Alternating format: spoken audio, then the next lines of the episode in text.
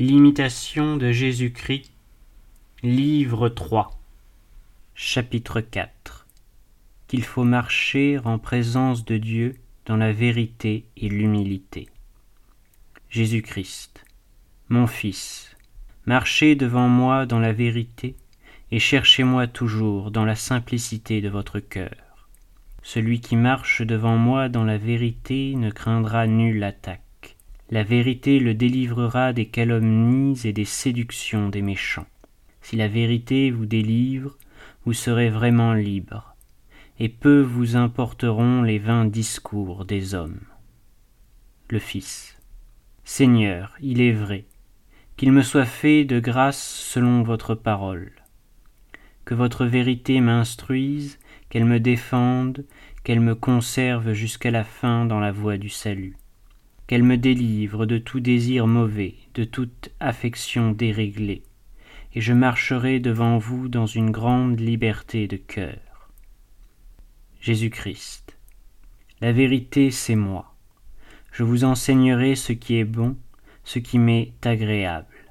Rappelez-vous vos péchés avec une grande douleur et un profond regret, et ne pensez jamais être quelque chose à cause du bien que vous faites car, dans la vérité, vous n'êtes qu'un pécheur, sujet à beaucoup de passions et engagé dans leurs liens.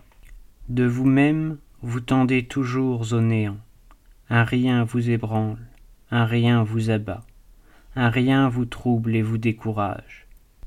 Qu'avez-vous dont vous puissiez vous glorifier? Et que de motifs au contraire pour vous mépriser vous-même? Car vous êtes beaucoup plus infirme que vous ne sauriez le comprendre. Que rien de ce que vous faites ne vous paraisse donc quelque chose de grand, mais plutôt qu'à vos yeux rien ne soit grand, précieux, admirable, élevé, digne d'être estimé, loué, recherché, que ce qui est éternel. Aimez par-dessus toute chose l'éternelle vérité, et n'ayez jamais que du mépris pour votre extrême bassesse. N'appréhendez rien tant, ne blâmez et ne fuyez rien tant que vos péchés et vos vices. Ils doivent vous affliger plus que toutes les pertes du monde. Il y en a qui ne marchent pas devant moi avec un cœur sincère, mais, guidés par une certaine curiosité présomptueuse, ils veulent découvrir mes secrets et pénétrer les profondeurs de Dieu, tandis qu'ils négligent de s'occuper d'eux-mêmes et de leur salut. Cela tombe souvent, à cause de leur orgueil et de leur curiosité, en de grandes tentations et de grandes fautes, parce que je me sépare d'eux. Craignez les jugements de Dieu, redoutez la colère du Tout-Puissant. Ne scrutez point les œuvres du Très-Haut, mais sondez vos iniquités le mal que tant de fois vous avez commis, le bien que vous avez négligé. Plusieurs mettent toutes leurs dévotions en des livres, d'autres en des images, d'autres en des signes et des marques extérieures. Quelques-uns m'ont souvent dans la bouche, mais peu dans le cœur. Il en est d'autres qui, éclairés et purifiés intérieurement, ne cessent d'aspirer aux biens éternels, ont à dégoût les entretiens de la terre, et ne s'assujettissent qu'à regret aux nécessités de la nature. Ceux-là entendent ce que l'esprit de vérité dit en eux, car il leur apprend à mépriser ce qui passe, à aimer ce qui dure éternellement, à oublier le monde et à désirer le ciel, le jour et la nuit. Réflexion. Je suis le Dieu Tout-Puissant. Marchez en ma présence et soyez parfaits. Ainsi parlait le Seigneur au Père des croyants, et ce commandement s'adresse avec encore plus de force aux chrétiens qui ont contemplé dans le Fils de l'homme le modèle de toute perfection. Aussi leur est-il dit, Soyez parfaits comme votre Père céleste est parfait. Étonnant précepte qui, relevant notre incompréhensible bassesse, nous apprend ce qu'est l'homme racheté, ce qu'est le chrétien aux yeux de Dieu. Mais comment, faible créature courbée sous le poids de la chair, approcherons-nous de cette perfection souveraine à laquelle il nous est ordonné de tendre sans cesse? Écoutez Jésus-Christ. Je suis la voie, la vérité et la vie.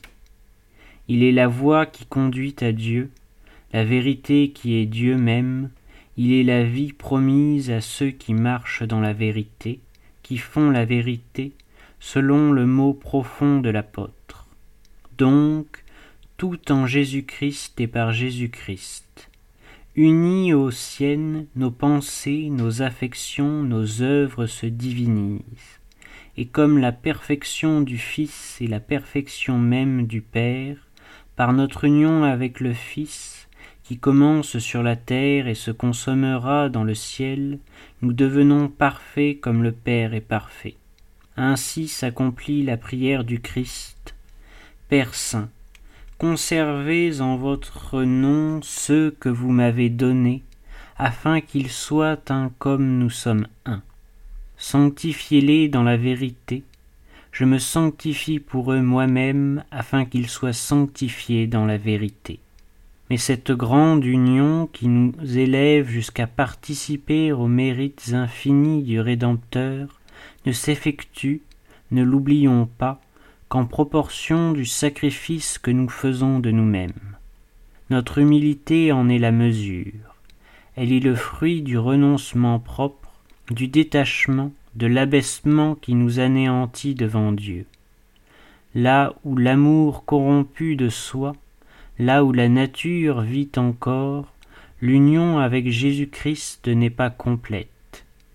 Il faut mourir à soi-même, à ses désirs, à ses goûts, à sa volonté, à sa raison aveugle, pour être un avec le Fils, comme il est un avec son Père, pour être sanctifié dans la vérité. Heureuse mort, qui nous met en possession de la véritable vie, de Dieu même et de sa sainteté, de sa vérité éternelle.